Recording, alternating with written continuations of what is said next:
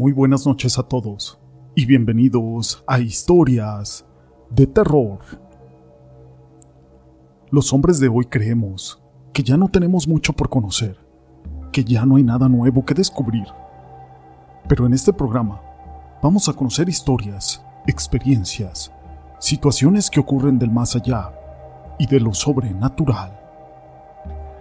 En el deporte existen leyendas o mitos que ayudan a darle un toque de misterio, y la lucha libre no es la excepción. En esta circunstancia hay aficionados así como luchadores que se han encargado de crear historias sobre las supuestas maldiciones, así como las supuestas apariciones. Pero todo esto no es relevante sin una historia. Mi nombre es José Llamas y te presento La Última Caída. La siguiente historia está basada en hechos reales del luchador Super Ratón y fue relatada por Rolando Cultura de Ciudad Madero, Tamaulipas. La lucha libre es un deporte con misticismo arraigado en todas las arenas y existe una gran cantidad de historias, anécdotas, así como de leyendas. Antes de ser famoso el luchador llamado Super Ratón, él trabajó con el nombre de Relámpago Dorado a un lado de un gran amigo que conocí desde la infancia y crecieron juntos como hermanos, y que luchó como el Relámpago Dorado 2, donde entrenaron juntos y empezaron el camino hacia el éxito, al grado tal de ser campeones de parejas en el Distrito Federal y posteriormente del Estado de México. La capacidad de ambos gladiadores ya era probada. Inició el éxito, las giras por toda la República Mexicana, el dinero, así como las envidias y grandes rivalidades.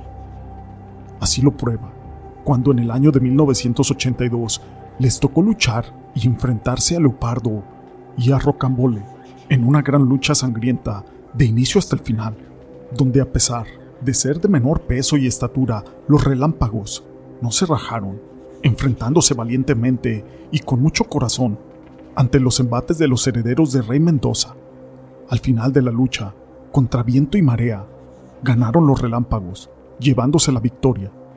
Pero poco les duró el gusto, debido a los fuertes golpes con el ring, y que les dejó esa contienda.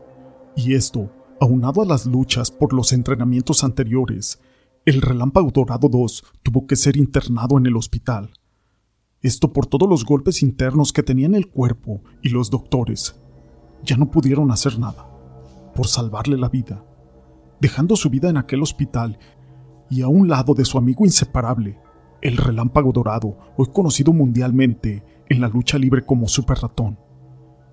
Ya que sabía del deceso de su amigo, llegó la tristeza, pero no solo eso, cómo iba a dar la lamentable noticia de la derrota, desilusionado y triste se dirigió a casa, subiendo en una estación del metro para dirigirse, porque para él era un miembro más de su familia y lo veía como un hermano.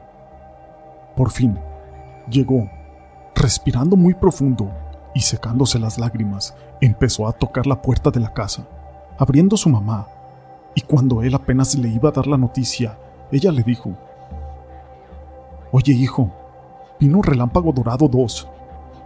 Él se quedó muy sorprendido y respondió, ¿Eh? Sí, acaba de venir. Vino hace como unas dos horas para decirme que tenía que irse y que le había salido un viaje repentino. Que lo disculparas mucho por no poder despedirse de ti, pero se tenía que ir.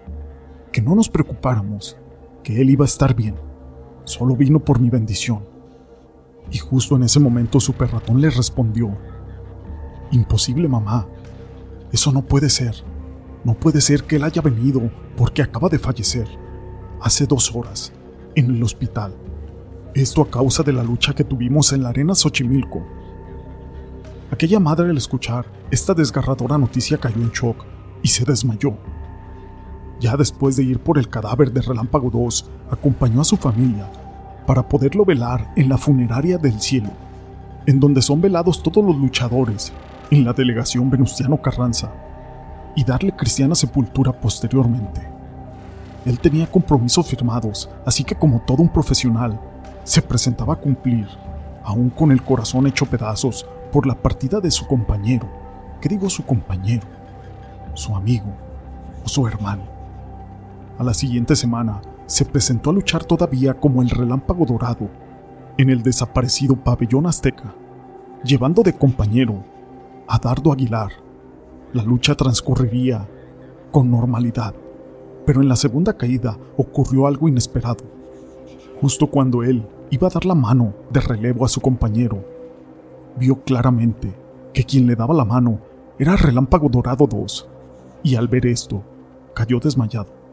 Ya no pudo continuar con la lucha, ante la sorpresa de su compañero y también de sus rivales, retirándose de la lucha por un tiempo y dejando el nombre de Relámpago Dorado para regresar hasta el año de 1984 y con ese carácter y con ganas de triunfar, enfundando el traje de Super Ratón, como hoy se le conoce en el ámbito de la lucha libre. Esta historia la quise compartir con ustedes y de verdad que yo soy un buen aficionado a la lucha libre. Recuerdo batallas muy buenas como la de Atlantis contra Octagón, donde de verdad entregan el corazón, el cuerpo y el alma. Pero acerca de la lucha libre, se dice que Pentagón fue encarnado originalmente por Jesús Andrade Salazar. En sus inicios fue uno de los luchadores con más talento en toda su localidad.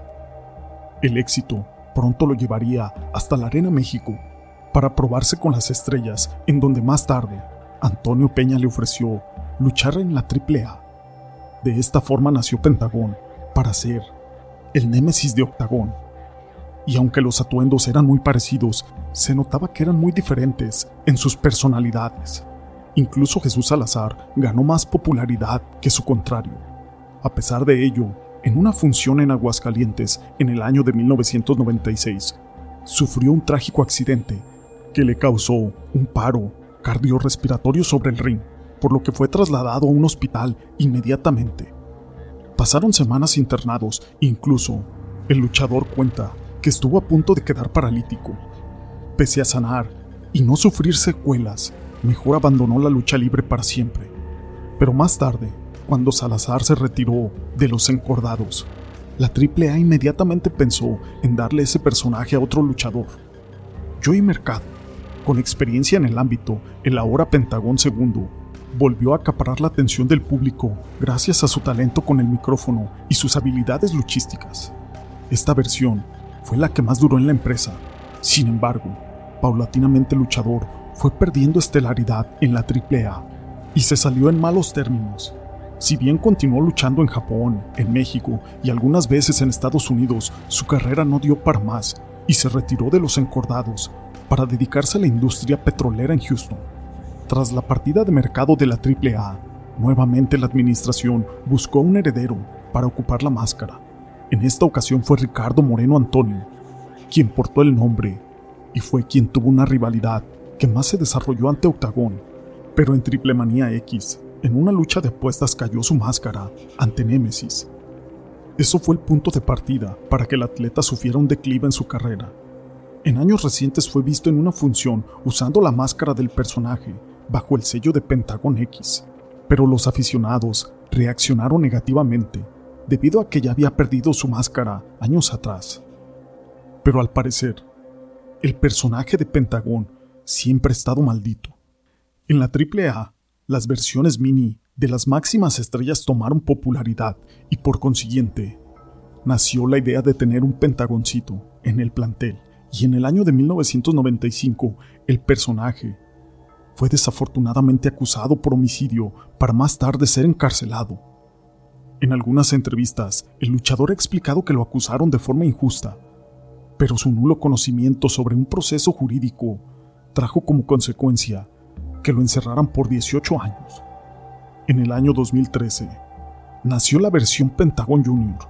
Si bien muchos le platicaron sobre la supuesta maldición, siempre se mantuvo al margen diciendo que a él no le importaba, y gracias a ello nació la frase cero miedo. Años más tarde, salió de la AAA para participar en una escena independiente con el nombre de Penta, el 0M. Esto para evitar problemas legales, pero ha pasado sin pena ni gloria, confirmando una vez más que esta máscara o este personaje está maldito. Estas historias las quise compartir con ustedes. Si les han gustado, déjenme su pulgar arriba. No olviden en dejar sus comentarios. Y gracias por ser parte de este canal.